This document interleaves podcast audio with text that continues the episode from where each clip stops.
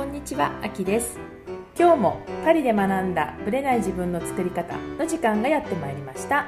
さゆみさん、今日もよろしくお願いいたします。よろしくお願いします最近はどんな風に過ごしてらっしゃいますか？最近 もうなんかいつも変わらず 忙しいんですけどね子供がね病気ばっかり、うんうん病気ばっかりというかまあ冬ですからそうねで。すね。この時期私もそうですけども、喉がおかしくなってちょっと、うんうん。やっと声が出るように、うん。先週もちょっとあんまり出てなかったんですけど、うん。ええ今週もまだ引き続きちょっと 声がなんか変なんですけれども耳鼻科とか、うん。本当にあの喘息の専門医とかいろんなところを駆けずり回ってます、病院巡りそんな感じですね。よ、はい、私プラス3人の子供かける1つか2つずつぐらいの専門医なん。で いつも病院に行ってます、そうですよね、まあ、この季節柄しょうがないですよね、あきさんはどうですか？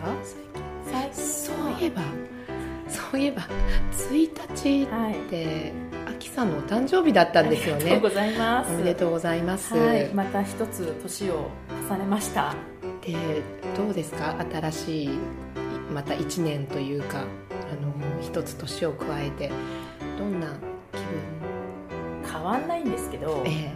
12月の頭なので、うん。1日っていうのがちょうどほら1年の1ヶ月前じゃないですか、だから自分の誕生日になるともう同時に次の年のことも考えるいいきっかけにはなるんですよ。そうですよね。だって本当にもう1月1日のちょうど1か月前ですもんね。そうなんですよね。だから、うん。自分の年が変わるっていうよりも、来年どうしようかみたいなのもちょっと同時に考える季節で、まあバタバタ忙しいタイミングなんですけど、うん。やっぱり自分の誕生日はもうどちらかというと一日も自分のために空ける。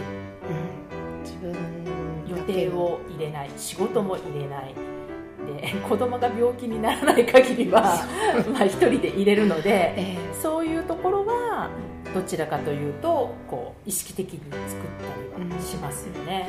えちょうどこうこれ去年までの自分と今後の自分を考えるすごいいい日になりますよね。なりますよね。なりますね。だから何が変わったかって言われるとあんまり実は実感はないし、ある意味もう今でも自分の年がわからない、でもねその感覚わかりますよね。とってもわかります、なんかで節目の時は多分覚えてるんですよ、うん。例えば45とか40とか。私っていくつ何だったっけ？みたいな。だからついついこう引き算を始めちゃうわけですよ、うん。2016引くみたいな。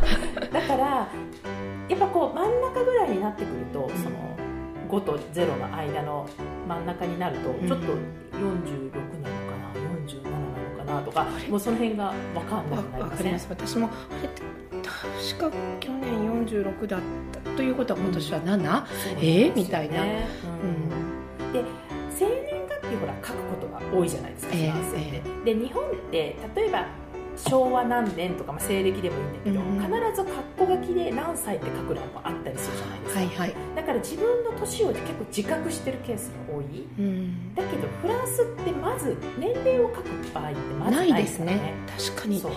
ほとんど書いたことないです。ないですよね。だから自分の生年月日を書くだけだから、うん。生年月日だところ自分が何歳かって意識はもうないじゃないですか。ないですことで自分の年が わからない。そうですでもうんまあそれだけの年数生きてきたっていうことで人によってこう中身の成長具合とか外側のメンテナンス具合とかっていうのは全然ね違いますからあね。のある意味数字は記号というところもねそうですね。ありますよね。これでねやっぱり海外生活が3分の1を超えたんですよ、すごい。このイギリスも含めるとね、うんうん。まあその越したっていう感じで。だから、まあ、そういう意味では、まあ、多分もっとこれから割合は増えていくとは思うんだけれども、なんかこう海外に住んでる実感は増えましたよね。確かにですね。自分の30代40代を結局ずっと過ごしてるわけだから、そういう意味では自分が、まあ、これからどうしていくかっていうのはやっぱ考えますよね。次にほら50代に向けてどうするかとか。ですよね。もうちょっとしたらね考えなきゃですね。ね3年後を考えるともうだって50になとするとやっぱりねなんかうかうかはしてられないですよね。ですね、うん、だからどっちかっていうと子どもの成長とともに自分の時間の使い方もやっぱほら変わってくるじゃないですか。変わってきます。だからそのタイミングでできること、えー、やりたいことをやるっていうのが、まあ、私の来年は、ね、中学に子供上の子は入るので、まあ、フランスでいう中学なので日本でいう6年生なんですけど、ね、ちょっとまた動き方も変わってくるかなと。中学生どうなるでしょうね。どうなるでしょうね。中学生私もうちの子もね実はそうだね、今度ね中学生ですけど全く読めないので、お互いにねそのこれから思春期をどうやって迎えていくかみたいなね。どう対応していこうか、だからその辺も含めてこう自分もこう同じような感じで成長して親もね成長してるっていう感じですね。大事かなと思ってます。またどういうふうに活動するかはね、また追って報告させていただけたらと思います、はい、はい、それでは本編スタートです。はい。今回は岩本真奈さんの2回目のインタビューです。前回は美容っていう、まあ、美という視点でお話しいただきましたけど結構面白かったですよね。すごく面白かったです、うん、やっぱりこうフランスと日本のどっちがいいとか悪いではなくて、うん、そのそれぞれの特徴っていうのを両方見た人がこう教えてくださるっていう視点はすごくね、共感というか。本当に共感でためになるというか、うん、私もあの改めて考えさせられました。ね。で今回はどちらかというとこの美容っていう、まあ、皆さんが興味がある視点ともう一つやっぱこの愛っていうんですかね、うん、恋愛っていうことを含めて、はい、まあ、彼女もそれについて、まあ、本を書いてらっしゃるということもあるので、うん、彼女の視点から今度恋愛についてお話を聞かせていただきました。それではお聞きください。はい。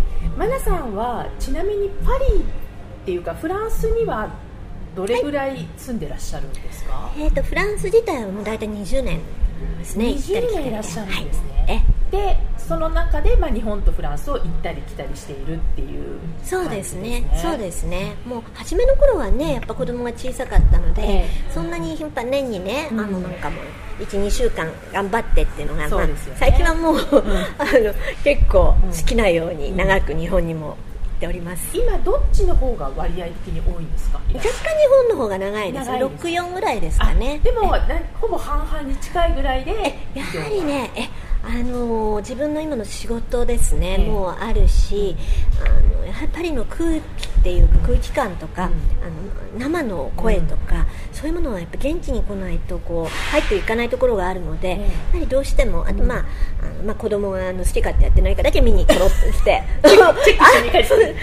る時来たらなんかとんでもないことになってたとかありえそうなので、うん、うちの場合あのもうなんかね家が占領されてるとか、なんか5人で住んでるとか、だからたまにやっぱり帰ってきて、一応チェックをしてまた戻るという感じですねマナさんにとってそのフランス、まあ、パリでもいいんですけどどういう場所なんですか？そのやっぱ刺激っていうかこうインプットする場所なんですか？それともなんか違う？そうですね。私ねあの本当にあのパリとかフランスっていうのはもともとすっごく来たいとか、うん、すごく住みたいとかいうっていうのよりかは、うん、なんかこの流れ的にですね、うん、一つ一つのこう運命の節目節目をこう渡ってつないで線をあの点をつないだらここにっていうところがあるんで、本当も本来なら私はあの例えばイタリアの明るいねところとか、アメリカの正解がのパッパラッとしたところとか、そういうのが結構好きで、フランスってなんとなく保守的であって、パリなんかも、あの素晴らしい街なんだけれども、あのそんな例えばパリの文学をガーッとやってたわけでもなくなかったりして、ただなんかもやもやと素敵なね、あのシャンソンが流れてて、でみんなパン持って歩いててみたいな、なんかそういうステレオタイプでも。であの、まあ、逆にだからあまりこうすごいものを持ってっていうんじゃなくて来た、なるほど。でも、まあ、そういうのでこう関わりを持って、まあ、美容だから、せっかくだから入り込んでみようと思って、そしたら本当に大変この街は先ほどというかあの、まあ、センシャルって言葉で言ったら、はい。大変な官能都市だっていうのが分かりまして、うんうんもう男と女しかいないし、うんもうそこら中ではムラムルであるし、なんじゃこれとか思って でそれをまたね何年も昔、まあ、まああんまり昔はあれですけど、うんうん。まあ、ベルエポックの頃とかも昔からそういうので、でまあね、その頃はまた女性の立場は違ってたにしても、うん。非常にそのあの、まあ、フランス語と同じですよね。男性名詞女性名詞があって常にそう男と女を意識してるのがあるんですけれども、そうやってこうあの常にカップルになってうん。人生を楽しもうと、はでそれで本当ある意味びっくり。いうん。であまりに違う。で,、え。でもっとびっくりしたのはあまりに違うのに、結構日本のこと大好きだったりし、ええええ。あと日本の昔の、ね、文化とか、そういう江戸時代のあのネオジャポジャポネスクみたいなの大好きだったり、ねあのとこちら来て辛かったのは私理系だったから、全く日本のえ文化とかお茶とかお花とかもねそういうのあんまり置いてきちゃった方の女性だったので、そういうのガンガン聞いてくるじゃないですか。歴史文化。好きですよね。でも普通のあの食卓でそんな話になるからもう私なんかはもうフランス語も辛いのにしかもそれみたいな、うん。そこ来るかみたいな、もうあれ要は日本代表として聞かれてるってことですよね。源氏物語の原文を読んだ人とかがいたりしてもう私も真っ青になってパスとか言ってパスしてくださいとか言う源氏物語とか読んでらっしゃるそういうフランス人いますよ。もうだからもうやっぱやること徹底してるし、ね。好きな方は好きで、うんうんでもう政治とかでもあのマナこれどう思う？ね、僕はこう僕こここここうなんだよって言ってもうもう目を白黒しながら、えもうどうしようとか。でそういうことばっかりって言っちゃあれですけど、うん。非常に多くうん。ありまして、これはね大変な違いがで違いがあるのに、うん。あのどっかがでも日本と通じてるようなところもあって、うんこれがすごく不思議なんですけど全くね、うん。あの接点っていうかどうなんだろうと思うんだけどなんかいろんなところをこう深くこう理解してたりとか、あれは何なんだそれこそあのセンシュアリティのあれで言うと、ええ。なんかそういうものを常に感じてうん。不思議なところなんですね、パリって。うんね、でもあのやはりね私なんかあのベルエポークとかあの辺のねパリが大好きで、ええ。後からえキャッチアップして、えあこうこの時代にね、うん。来てたらなと思うぐらいうん。大好きなんですけど、非常に魅力的な街であり、あの経済的にはね、うん。そんなにだしみんな働く働けではないにえしてもないですけどね。なんかもう人生最後まで楽しんで、うんうん正直にしてるじゃないですか、うん喧嘩しながら文句言いながらはい。正直に、でそれが面白いなと思って私はすごくだからなんだろう刺激も受けるんだけど、うん。どっかでほっとする。日本だとどっか構えてるとこもあったりするので、そうなんね。逆なんですよ、うん。こっち来る方が抜けますね、ああそう、うん。どの辺がこう抜ける感覚なんですかね？精神的な、あの日本特にも私はね特にちょっとね空気読めないタイプなんですよ、うんで日本の場合はだから言われた言葉をそのまま受け取っちゃう方で、はいはい。これって日本だと非常に暮らしづらいんですね。ね。あのお裏の裏を読んで、うん。でさらに気を使わなくちゃいけないっていう。そうね。私い。つもね地雷踏んだり全然関係ないところでものすごい気使ったりとかすごい疲れるんですよ。わかります それはなんかあのねちょっとだからまあもちろんパリもなんていうかな京都に一番近いところあるから、うん。そういう意味では本音と建前があったりもするんですが、うん。うん。まあ、そこは外人っていうか、あの違法人ということで許してもらったりすることを考えるとこっちが楽なんです。外国人としているっていうことを逆に楽しめる場所でもありますよね。そうなんですそうなんですそうなんうんうん。その弱みを強み強みにするみたいな強みに変えるって感じですね。日本だとそうはいかないじゃないですか、うんあでもね最近日本で使ってます。もうちょっとなんかパリ頭が私パリジェンヌだからとか言ってまあパリジェンヌって年齢かよとか言われてあマダムみたいな違法人の日本でも逆輸入で。だから最近の分かんなくてとかね。今のね、あれうん。あらちょっと今のあのそういう作法分からないわとか言うと、うん。なんかです丁寧に教えてもらって、うん。あこれだとか。思って向こうに長いのでっていうのを 使ってどっちにも、うん、もうだからボヘミアンですね。どちらにもこう、うん、どちらも好きでどちらもなんていうかな、ん。あのふるさとであり、う心のふるさと、うん心のふるさとって言ったらトゥールーズかな私やっぱもともといらっしゃった場所が最初にいらっしゃった3場所。年いたトゥールーズは強烈でしたねやっぱ。な何が強烈だったんですか？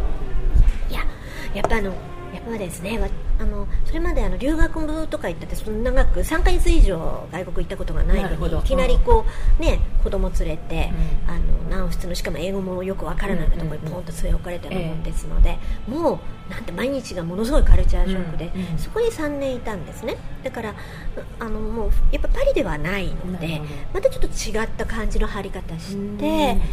でもそれが良かったのかもしれない。だから一段階経てからパリ来たのでいきなりパリだ。パリじゃなかったそうなんです。だからそうなんかパリ症候群とかあるじゃないですか、うんはいああいうのにはならないですね。一回あの中継プラットフォームが南仏ののんびりしたあの田舎町にあって田舎町っていうかあの6番目の大都市なんですけど、うん。でもまあパリに比べれば全然田舎っちゃ田舎でね全部歩いて。ね。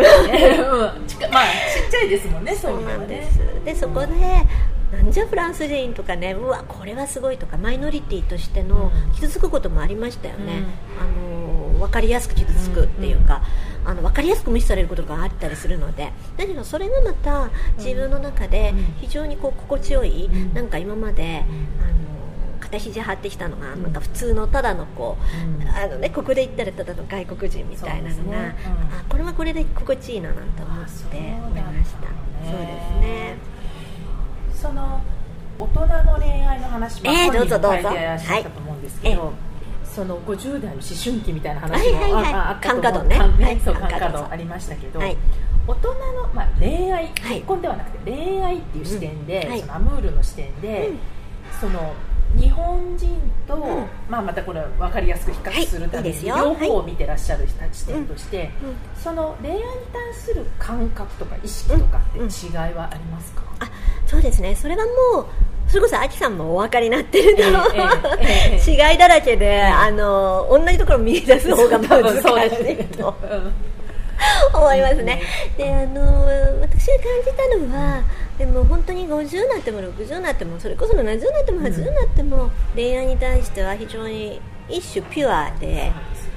でまああの入っていくのをこう臆さない人たちですよね、こちらの人は、もうアムールなきが何が人生かぐらいでね、あの退屈っていうのがさ最大のあの、ね、アンニュイな暮らしとが一番嫌なわけですから、しっちゃかめっちゃかしていたいわけですよ、うんそうなると必然的に男も女も非常にこう複雑な絡み合い方をしましてですね、あの本当なんかもうねあるパーティーとかフェットの情景なんてね、よく映画にあるじゃないですか、ありますよね。はいはい元彼元カノ元夫元、ええ。あそこでぐちゃぐちゃしてるやつですよね。そうもうもうこんなもうもうそれが一堂に会してみんなそれぞれこういろんなこう呼び方してそれぞれちょっとジェラシーを感じ合いながらね、年代は違ってもええなんか、あの頃の、ね、彼女より綺麗になっただのね、あの頃の彼よりも素敵になってるとかね今の彼女のせいかしらなんて思いながらも自分には自分でいるわけですよ、そういうねややこしいことを常に考えて。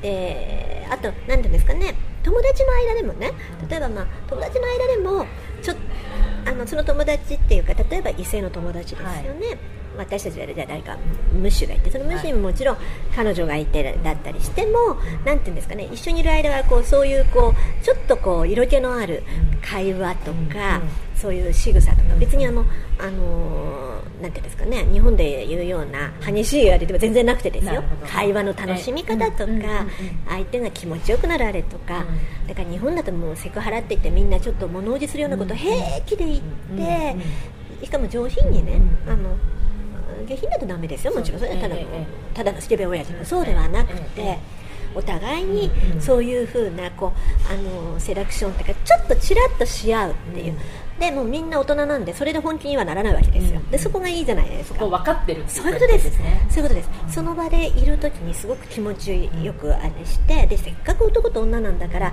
そういうありえない会話をす。るわけです。よ例えばもう絶対もうありえないんだけれども「ね」とか言ってあそんな調子になったらこのいつか一緒にね、その最果ての地に行こうよみたいのを言うわけです。よでそれは別にそのか恋愛感情があるなしじゃなくてその想像力っていう中で非常に楽しめるわけです。お互いにそれをやるとでこれはねやっぱり一つのね美の哲学ですね。うんあのホルモンが活性化しますしね。うん。でやっぱそういう粋な会話ができる。なるほど。でこれイタリア人もすごいんですよ、うん。イタリア人はもっと直接的なイメージがありますけどもうイタリア人はもう結婚しようっていう感じなんですけど、うんでね。でもほら日本でありえないじゃないですか。日本はもう目見もしないっていうか、まあ、今ちょっと危ないね、うん。あれなんで目を合わせると、ん。っていうのもあるのでしょうけど、視線もないし、多分だからフランス人が日本に行ってもつまんないって言いますよね。全然見てくれないのよって。みんな外すじゃないですか。あそうね。見ないようにするっていう。もうこっちだともう劇場ですからね、うん見なくちゃいけない もうどっちが劇場だどっちが観客か分かんないでしょ、どっちも劇場になってるあの、ですよね。うんカフェなんかでうん。一番あの2人並んであれなんえで、歩いてねここを確保する。2人ともこう見て向こうはこっち見るみたいな。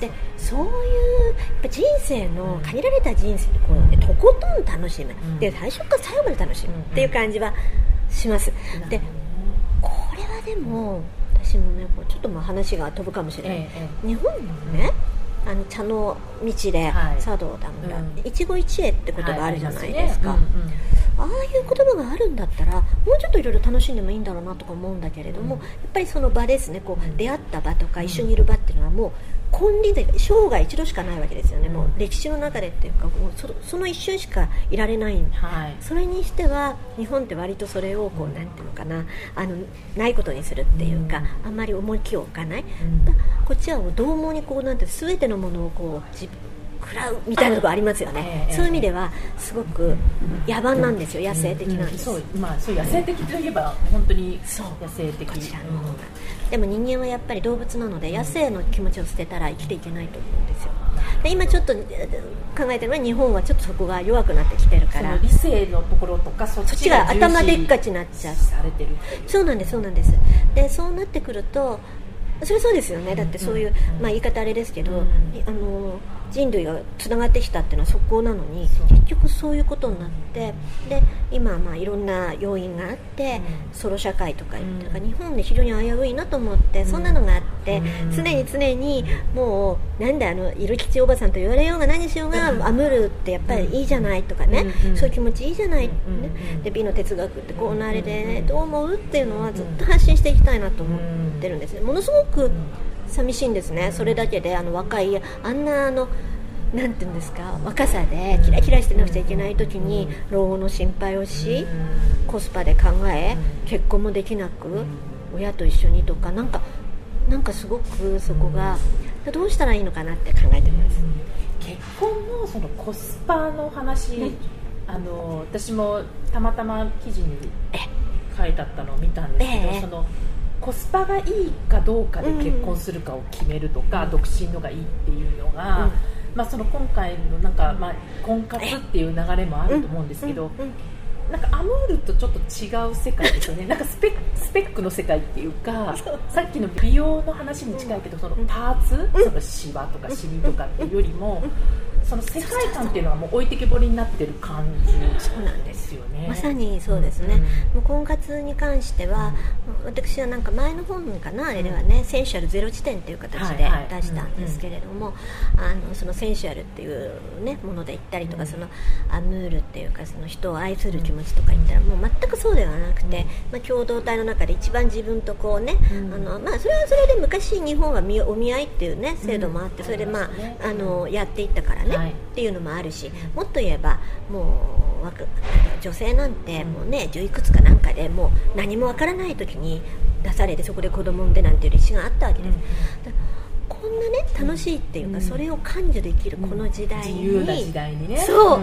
にそこに、うん。あのやっぱりとらわれて、しかもですね今日本の経済的なものとかいろんなもので言うと、えもう高度成長のあれということはもう忘れなきゃいけないのに、うんね。やっぱそこにまだちょっとこう何かしらの思いが残ってて、20から40までの女性とか男性でも、えまあ、4割ぐらいは例えば結婚したら妻は専業主婦で行ってほしいとかな、そういう話がはい。こうなってくると、もう婚活の場では最初の一言が女性から発する一言がやっぱ、ええ。年収はおいくらですかとか介護するお父さんお母さんいらっしゃいますかとかそういう全く色気のない話。でそこれが今実情ですよね。で自分はじゃああなたはどうなんですか？って言ったら私はじゃあ家事が後できてどれっていうそういうスペックでこうね、うん。年齢がいくつで子供はだから何人ぐらい産みますみたいな、ねうん。でもうだからもう全然なんなんて言ったらいいんですかね。あのこちらでもあのあのインターネットとかで、はい。マッチングみたいなのはあるにね。ねうん。あるんですけれども、なんかねそれとはまた違う、ていうんですかね気味の悪さっていうか、まあ、私なんかはそういう意味ではある意味こう非常にあそこら辺単純な人なので。えあのね、結婚っていうのは、だからまあ昔はまあ置いといてね、制はい度は違う、はい置いといて、やっぱりその精神的にも経済的にもある意味自立できてる男と女が、ね、男と女が2人で一緒にいる方がうん。より豊かに人生を生きられるし、いろいろ近くに行ってこの愛する人のためにねいろいろやってあげたいわとか、あのお互いに綺麗に年取るためにどうしたらいいかねっていう時にやっぱ2人でいろいろ気が付き合った方がいいよねって、うん。そういうね、うん。まあ、慈しみとかそういう心があってのね、この2人が1人ずつでも大丈夫なのにここがポイントなんですよ。あー1人ずつでも大丈夫。そうそうそうみそううん。そう依存し合って、あれするっていうのの気持ちの良さもあるんです、ええ。あの恋愛にはもちろん、はいはい。なんだけれども、うん。あえて言いますと、うん。そういう2人が一緒にいたらよりいいからってこれがある意味健全であるんですよ。それがもうあの結婚する前からそういう形でお互いにこうあの三段し合ってね、うん。いくっていうのは、あのまあもうしもうそれだけでもういさっきのあの美のね最最高の美がもう私はとにかくしみしわがなくていいっていうそれと同じ考え方なので、うんうん。がっちり合ってればそれはそれでありなんです、うん人のことですからいいんですけれども、でも少しでもね、うん。あれと思う人がいたら、あのやはりそこから考えて、もう一回こうそこら辺のところをね、うん生命力が弱っちゃうよね、こん。なこんなことだと思って、ね。うん。と思いますししかもエロスないしそこにエロティックでもないしそのセンシュアリティとかその恋愛っていうかそのなんていうかね血肉は気踊るじゃないですけど、うん。そういったものもねなくすがってしまう、ん。だからもちろん何十年もいたらねそれはお互いにこういろいろやっていかないと、うん。あのそういう気持ちっていうのはね難しいかもしれないけれども、例えばでも最初はそういうねものであれだったとか、うん。そういうのが全くこうそのね。前提条件としてそういうことですね。いうことですよそうねです。よねあれと思います。私もクライアントさんと話したり、まあ、女性の方たちと話をするとええやっぱ真のパートナーシップを求めてるんですよ。あ求めてる。でその真のパートナーシップって聞くと別に全然スペックが出てこないんですよ。なるほど。年収とかじゃななくて、んうん。やっぱりお互い尊敬し合えるとかまあ、その色気はどこまで出てくるかにもよるんですけど、うんうん。やっぱり自分もあって、うん。でお互いに安らぎがあったりっていう、うん。なんか出てくる中に、うん。スペックが出てこないのに、うん。なぜかそういう場に行くとスペックになっちゃうんですよね。で息子乖離してるんですよ、うん。で非常に矛盾自己矛盾になっているので、うん。まあ、あの人生なんてね矛盾だらけなので、ええそれもね、ええあんのかなとか思うんだけれども、でもあのそうでないっていうかあのそういうふうにこう思ってる方はねぜひもうそこはあのもう一回考えてっていうのは、本当にあの思いますねそこはね。あのなんて言うんだろう。あー本当にこう明日世界がなくなってしまったらとかね、もしわかんないですよね。本当これからどうなるかわかんない、まあね、自分の命が、うんうん。誰にそばにいてほしいか、一番そばにいてほしい、うん。その人とやっぱ一緒にいるべきなんですよ。そうですよね、うん、その人を、うん、だからあのそこら辺ですよね、でなんかあの危ういです。その今婚活のあれなんかも親がみんな出てきてるんですって4割ぐらいは。親ちょっと信じられないんですけど。そうですってそれくらいだから親子のまたあの、あれが間強いんです親もやっぱ子供に入ってくるっていう。そうそうずーっと口を出すと。でまあこっちはまあまずないですから、うん。もうあのこのこの確率っていうのがそっからして違うから、うん。だからもう私この前ね若いね可愛らしいのお嬢様本当ね25はい。後半ぐらいのね、ええ何人かとお話しすることがあって、それぐらいでもねその人たちは、あのーあれちゃんとね看護師さんとか、エステとかしてる、うん。ちゃんと自分でお金貯めて、はい。その人でさえですよ、ええ母がねうんって言わないとやっぱりとかね父に反対されてとかそんなことずっと言ってんですよ。えとか言って私なんか特に自分は全然違うからなんですけども、ええ私なんてもう親も振り切って言ってないんですから、そうなんだって言って仲いいんだねって言うとすっごい仲良くてって言って、だからでもこの件に関して反対してるんですみたいなねえ今今の彼氏さんは？って言って、えこんな風に聞いていいじゃない？って言って、えだからでもねできないだから踏み込めないんですみたいな人多いのよ。えすごいですよそこで女。やっぱり OK がないといけないっていうことですか？急その子どうなったんでしょうね、でもずっと考えて、あのーもしかしたら親があれでもそうか彼を諦めるのかそこは分かんないですよ、でも本当なんかね多いんです。だからそれはまた二次的なものなんですがそれはその後ろに必ずある背後にある問題。怖いですよね。背後霊のように背後霊のように必ずある問題。だからそれもあって親も言ってんじゃないですか。年収はこれぐらいじゃないとダメって、まああなたねだって多分その親は高度成長期で私と同じカードのまあそうなんですよ。ぐらいですよね、だったら言ってる可能性ありますね、会社ない男なんてダメね。あなたに働かせるありえないとかね、だからもう最初からやっぱちょっと違ってる。だからもう文化も土壌も経済状況全部違ってるから、うん。あのこちらの状況をそのまんま移植するのは全く無理だってのは分かってはいるんだけれども、うんあの人生ってくくりで、うん。ね、考えるとえ？みたいなセンシュアル感はゼロですよね。まあもうないですよ。ないですよね。うんだってなくていいって思ってるの、うんまあそうですよね。後から生まれるとかいう、うん。そうそう。いやそれもね、あのそれはそれであんのかもしれないと思うで自分は違うんですけれども、うん。そういうのがきっとある人あるのかななんて思うんですけど、そういうことですよね。だからやっぱりこう1回でもっていうか最初のあれだったらねなんとかしてその気持ちをね、ええ。そのあでもう一つねええ。言いたいっていうかね、そのさっきほら美はね、はい。イメージじゃなくて意思であるとね、はい表彰じゃなくて、うん。でなんか愛っていうのはやっぱり感情じゃなくてこれも意思なんですよ私、わかる。愛は意思なんです、えこれは人間だからこそできるっていうか感情でね、うん。まあ、恋には落ちるんです。だから恋はいいんです、ーはい。愛は意思なんですよ、うん。でこれをだからね愛し愛されて結婚した場合これをやっぱり保っていこうっていうかなんとかこう常に考えるじゃないですか。これが大変だし 大変なんだけどこれがすごいことなんじゃないかなと思ってます、今は、そのフランス人の、ね、ある意味涙ぐましいぐらいのあの毎日毎日愛を表現。するあれはでも私すごいなと思います、うん。これはね日本で聞いたことなかったんでこちらは本当なんかわーっと思うんですけどでもね哲学だと思います。そうですね。素晴らしいと思います。ですよね。でうん綺麗だねとか愛してるって言われてやっぱり女性綺麗になるのでそういう意味ではこちらの人はそれもあると思う。そうなんですよ。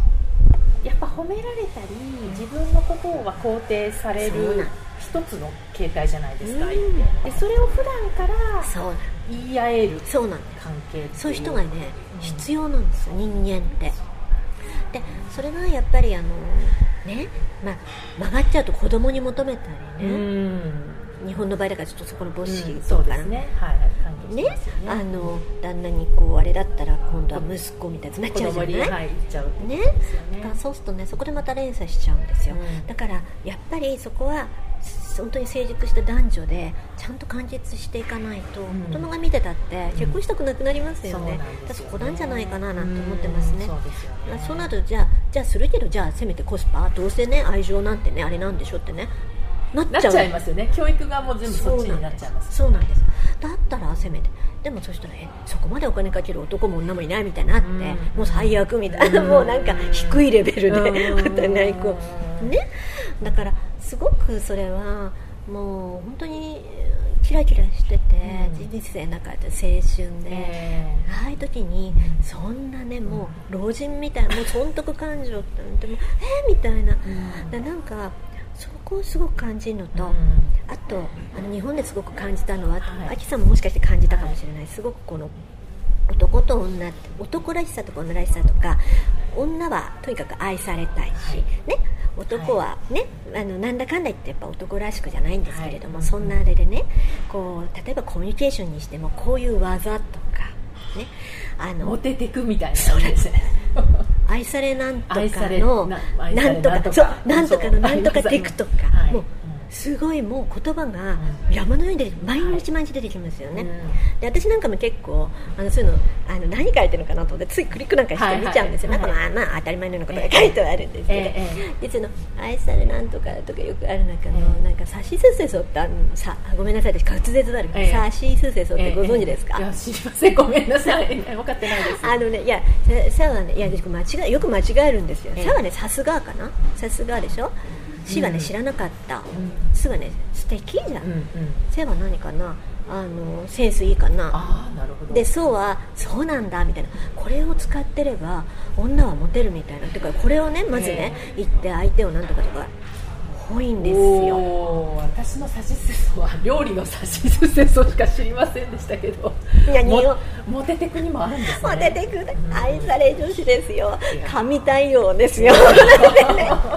それでもうこれこれこっちでやったらまあ最初は気持ちいいかもしれないけど、ええ。会話が続かないんでもうすぐ飽きられますよね、っていうか、はい。なんじゃそれって、っていうかむしろこっちの男性だったら、結構いじめられるのが好きだからこんなこと言ってなんかねおお熱でもあんのかみたいなのあるじゃないですか物物足りなさを感じちゃいますよね。日本はこれなんですこれ会話じゃないでしょ、でそれ確かに最初からこう挑まなくたっていいですよね、はいはいはい。もうもうこんななんかもう本当にこう,、ええそうですね。噛みつくような顔しながら聞かなくてもいいんだけれども、あのでもそれがね愛されていくとか、あとまあ、人の話をね聞いてにっこりする。それそれで愛されてる時それはコミュニケーションとして当たり前のことであって、ええ男も女もないしね、うん。でだけれどもなんかそういったものっていうのはすごく誇張されて、うん。まあ、女はこうあるべきだ、うんねまあ、男ならじゃあ逆に言えばもっと聞いてやれみたいなあれがあってうんこうやってはいるんだけどもうねそこからしてやっぱりなんていうかなよくあと日本ではほら手のひらに転がす、はいはい。手の上で転がす。だ、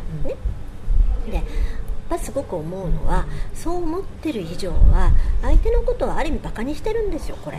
で男だろうが女だろうが、ね、あのそうやって気持ちよくさせて自分のいいように、結局自分にプラスになるってところですよね。そう、ん。本当に相手のあれすと回ってお得になるからうん。ニコニコしてうん。こうあれ。うん。でそれが見えまあそうよね。だって愛されるってこと自体そうだそういうことですよね。だね。私それは違うと思うんですやっぱり。あの人として本当にその人のことがあれだとしたらね最初からそんな態度になんて考えないでもなるはずだし逆にそこがなってないって言ったらもともとのコミュニケーション術っていうかうん。もともとの教育が質がおかしいんですよ。うん。で最低限のそこがあったらはい。あとは人としての誠意でしょ？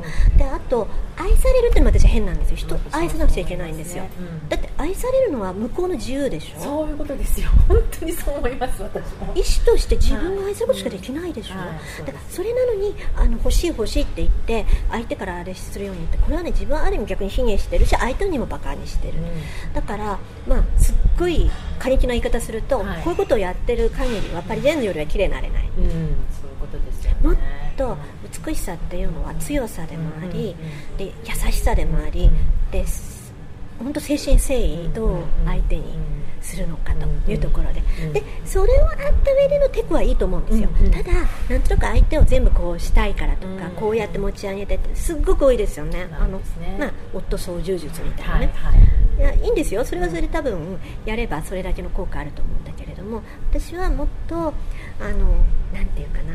もうぶつかってもこれねすごい難しいの。日本ってぶつかるの難しい国なんではい。ああなっちゃってるんですけど、あのこっち風に言えばそこでだって違う人間で違う考え方してるから、うん。常にうんうんなんて言ってねあの気持ちよくなることないですよ。どっかでぶつかるわけですよ、はい。はいでそれがそうだ。当たり前で人は違うんだから。だけどそこをこう乗り越えて、2人の関係を作っていくってこういうことをしていかないと結局は夫婦間でもどっちかが我慢今のあれだとそうですねそうやっていくから曲がってっちゃう、うじゃあねそこ私正直に言いたいなと。であれね、まあ、見るたびに思うんですよ、うん。あれ？違うなって、ぶつかっても当たり前の前提の関係をそれでもそうそれも壊れない愛情を育むべきでやっぱりあのそれはやっぱ人間としてたんじゃないかなと、でそこを下げて下げて常にこうニコニコしてあれでって愛されるようにってねこれね違うとで最終的にやっぱりどっちかがこう我慢してるからなんか積もってきちゃう可能性はありますよね、かまああのーなんていうかな。だからその短い期間ターンでの,、うん。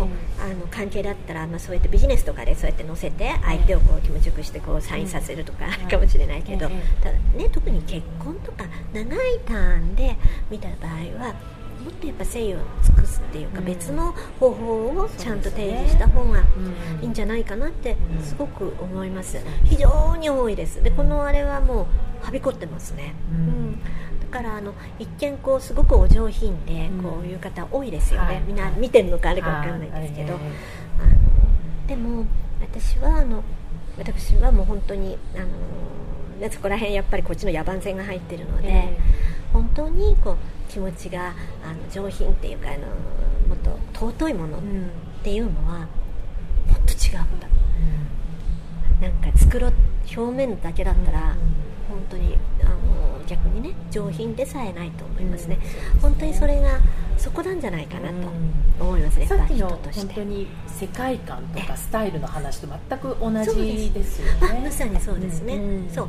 今のあれってそうさっきと同じ。またこの辺の底辺のテクなんですまあ、確かにね知っててもいいし、はい。ことさらにね人のなんて嫌なことしてこれ全くないです、それははないんです、ええただこれが全てでは決してないし、あの目的でもないし、技だけであってでその技だってやっぱり中身がないとすぐボロボロってきますから、そこをちゃんと構築した上でねあのちょこっとやるってなったら分かるんだけどなんかこうこれだけあればとかねこれさえあればみたいのが、ね、こうやって、まあ、あれ本気にしてる人もあれなんだろうな、まあなんて思うんだけれども、すよねうん。すごいですよね。だからもうそこら辺ってどうかなって。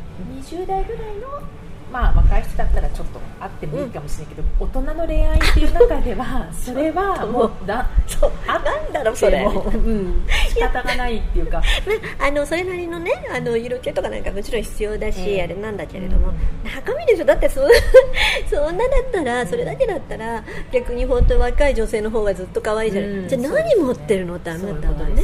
そうなんですよ。問われるっていうことですそうそうそうそうだと思いますよ、だからねそうあのなんだろうねまあ私もねそういうので言うとね前ののそのね男の女のみたいのがバッと流行ったじゃないですか、はいはいはい。10年ぐらい前からかな、え えで最近もまた日本で流行って、あれでもうあの私の知り合いのやっぱ作家さんがねこれやったからやってみてくださいって言ってこうなんていうの、あのシートでやった、ええ。ああいうのやったことあります？ああなんかこうあの男の女のみたいなやった？でやるやつはなんかありましやったけど。た？で私も、まあ、自分でまあ予想してたんですよ。やっぱり、ね、8割男なんですよ。8割男でした。はいあれやっぱりそうかとか思って、だから、あのーまあ、男も女も確かに外見はもちろん違うんだけど、はい。その精神面っていうのはどっちも持ってるし。両方あるっていう前提ですよね。全く両方あるんですよ、だからそこをあんまりしたところでね、うんうんうん。ねまあそのねその男女の超えた人として面白みがあるかで人としてどれだけ慈愛があるか、うん。人としてどれだけ心地いいかって、うん。ここしかないの、うんそうね。でそれにトッピングしていけばいいんじゃないかななんて思ってるんですよね、トッピングか、うんそういう発想ですよね。そう。だこのトッピングする方をメインにしちゃダメなんですよ。ねうん、メインにならないし、うん。だからそれがその美意識とかに全部つながるし、そのまたなんていうかなその美っていうのがあの、ね、日本の場合、まあ、ダンディズムもそうですけど武士道の美もそうなんですが、どこも我慢なんていうのかな痩せ我慢なんですね、うん。どっかで我慢してこれでいいんですよ、うん。うん。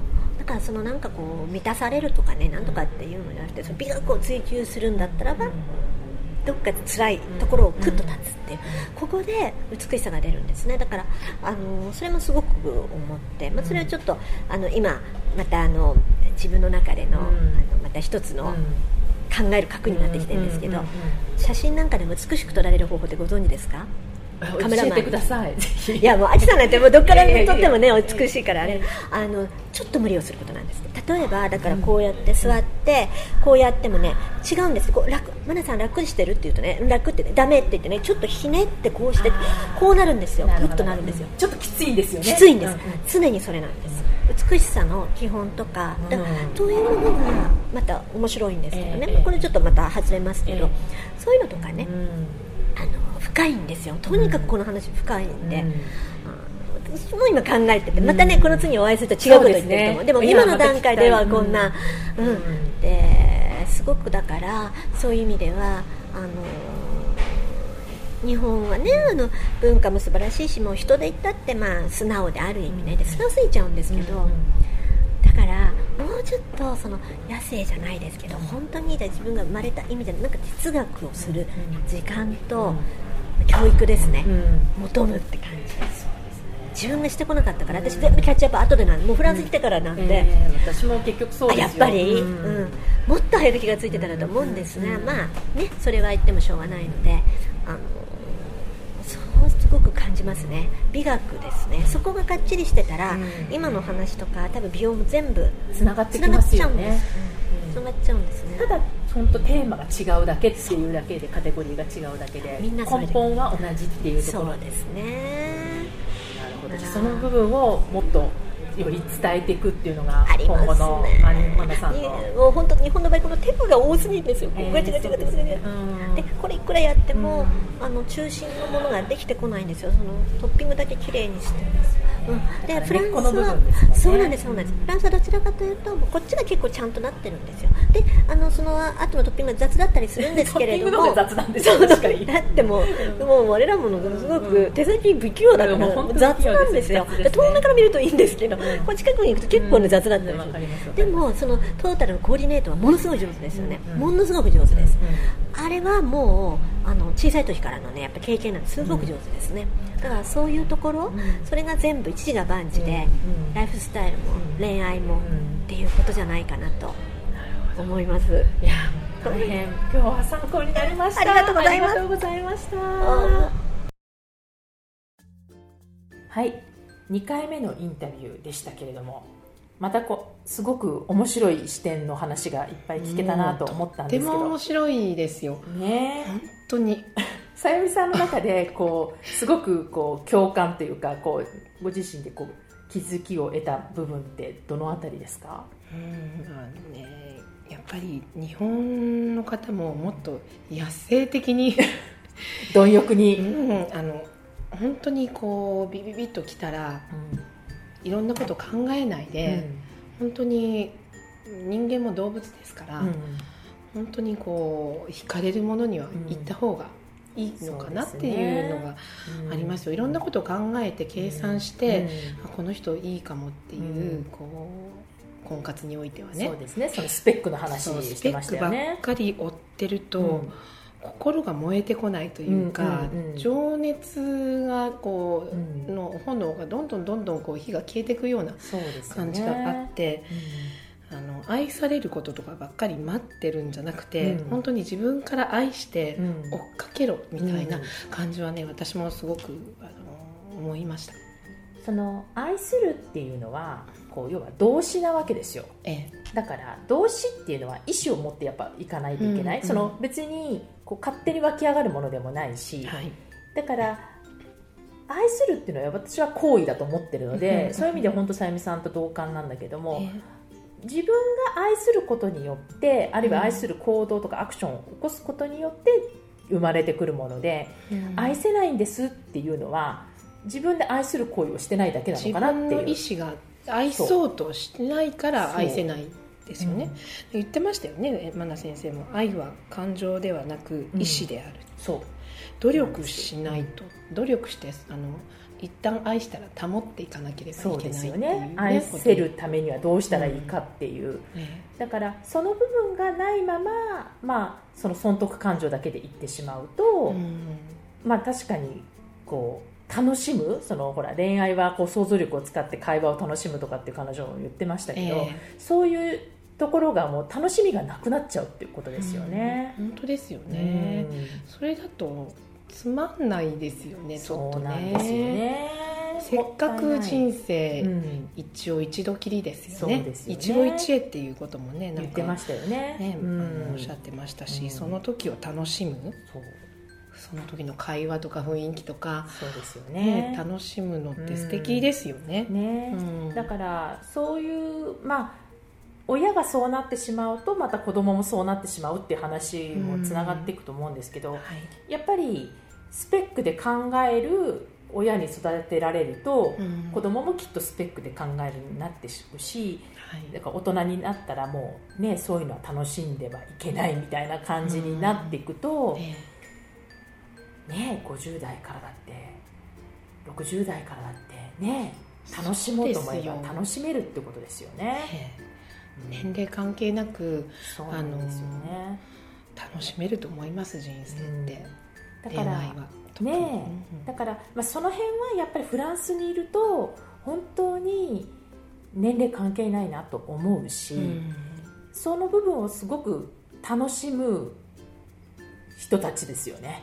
本当にあの、こう視線とかね。そうなんですよ、ね、視線をこうわざとずらしたり、わざと合わせたりとか、それも楽しんでますよね。そうなんですよね。だから彼女も言ってたように、そこで何か関係が、まあ、いっちゃうその進展しちゃう人もいるのかもしれないけど、うん、そのそこを楽しむっていう人たちも多いのでそ、ね,、このこうギリギリの線でいかにこうね大人のね大人の線引きができるかっていう、ね、そのだから知性がすごく私問われてるなと思ったんですよね。うんうんか野生プラス知性をうまく使って、ね、で本当おっしゃる通りですよ、うん、野生プラス知性。そうですよね、だから頭だけでもダメだし、うん、野生だけでも。野生だけだとね歯止めが何もなくなっちゃいますよね。危ないんですけど。でもこの都会に生きてる人たちには多少の野生味がないとやっぱりちょっとね知性は皆さん終わりでしょうから、そこでいかに野生の部分をうまくねね出すかこうちらほら見せながらやるかっていうところですよね、だからそういう意味ではやっぱりまあ私もその婚活とか、うん、婚活市場とか、えー、まあ本当に外側から眺めてるだけなんですけど、うん、ちょっとこういろいろ感じるというかこう外から眺めるとなんか不思議な世界だなと思ってたので、えー、彼女の話を伺ってやっぱすごく納得したというか、うん、やっぱりアスペックで見るとそうなっちゃうんだよなっていうところは、うん、まあ、昔から私たちのそのそのバブルの時もやっぱりほら参考ってあったようにやっぱり条件っていう視点はあったと思うんですよね、はいはい、確かにね。参考ってわからない方がいらっしゃると思うので あえて言うと背が高いそうですね、うん、あと何でしたっけ？高収入。高収入と。高学歴もうなんか私すっかり忘れてます もう過去の話になってますけどね、はい、でもこういう条件の人と結婚するとその、まあ、人生安泰だよみたいな、うん、でも結局高学歴でも全然ね、会社が倒産しちゃった人もいるしリストラにあったりとかね高収入でも世の中何が起こるか分かりませんっていう、っていうところになったのでその、まあ、概念自体は崩れていくっていうことだし、うんうん変な話その時のいいと思ってるスペックが10年後にいいままでいけるかっていうと明らかに別次元の話だと思うんですよね、ね、時代は変わるし人も変化するし、うん、ね。だから私がやっぱ最近思ったのは私たちが時すごくいわゆる人気企業だったところが今一社も入ってないだったりするわけですよ。そうなんです。そうなんですよ。だからそこで当時人気企業に入った人が、まあ、40代とかになっていっても、今の若者の視点と全然違う、えー、ってことはその人気企業に入ることが目的になってると、うん、他者の価値観なわけだから全然人気じゃないっていうこの状況を、えー、まあ、当時はもちろん想像できないわけだし、うんそうね、そういう、まあ、スペックで考えていくと結局こう思いもかけないことはやっぱいろいろ出てくるのかなっていうのは、うん、その時にどうするかっていう、ね、そうなんですよ、うん、人気企業に入ったのにって主張しても、うん、人気企業でも、ね、リストラ起こったりするわけだし、ね、うん、だから、まあ、恋愛に関してももうこの人と、ね、恋愛を楽しみたいと思ったら、損得感情はつまらないんじゃない？みたいな話ですよね。そうですね、あとこうすごく私も日本に帰った時にとてもこう雑誌とかね見てる気になるのが「愛されなんとか」とか、受け身なわけなんですよ、うんうん、待ってる、うん、愛される女子になるためにとか、う。ん、えそんなの自分で愛しなさいよみたいな。そうさっきの動詞の話ですよね。ね、あの自分でどうするか決める、そうですよね。当たって砕けていいじゃないって思うんだけれども、リスクを冒したくないんですかね。でも私は自分でアタックしましたよ。そういう。あの 野生味が出たわけですね、やっぱりこういいと思ったら、うん、行かないと他の誰かが取っちゃうかもしれないし。そうなんですね。愛されるの待ってたらね。で時々男性は自分から何も言わない人もいるのでそうなんです、ね、そんなの待ってても永遠に来ませんから これという人がいたらやっぱりそこは自分で行動を起こす本当に愛す、うん、うん、そうですよね。自分の意思でこうね、うん、愛するんだったら、そこでじゃああの何かやっぱ行動を起こさないとですよね、うん、待ってても何も始まらない。さゆみさんの実体験から語っていそれは私ねあのすごい思いますよ、うん、まあ、でも今があるのはそこがあったからってことですよね。その愛されるのを待ってたらもしかしたら彼は何もしなかったかもしれない多分愛されるの待ってたら私 何今のこここの生活がない。生活はないですね。ね そうですよね。はい。だからそういう人もいるっていう前提で、うん、まあ、その愛されることを待つっていう感覚は、まあ、ちょっとフランス的にはちょっとね不思議な感覚かもしれないっていう、うん、多分ないですよね、うん、ないですよね、愛されるっていう、うん、その受け身系は多分ないかもしれないですよね、ということで、まあ、恋愛の話はまだまだ尽きないですけども、はい、まあ、彼女から面白い視点もたくさんいただいたのでぜひ参考にしてください。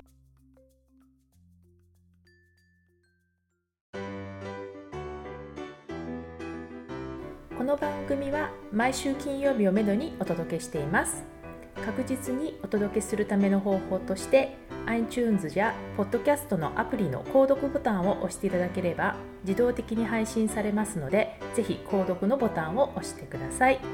また皆様からの質問感想をお待ちしています。パリプロジェクトで検索していただきそちらのお問い合わせからポッドキャストを選んでいただき質問や感想を送ってください。どしどしご応募お待ちしています。また来週のパリから学んだブレない自分の作り方をどうぞお楽しみに。さゆみさんありがとうございました。ありがとうございました。秋でした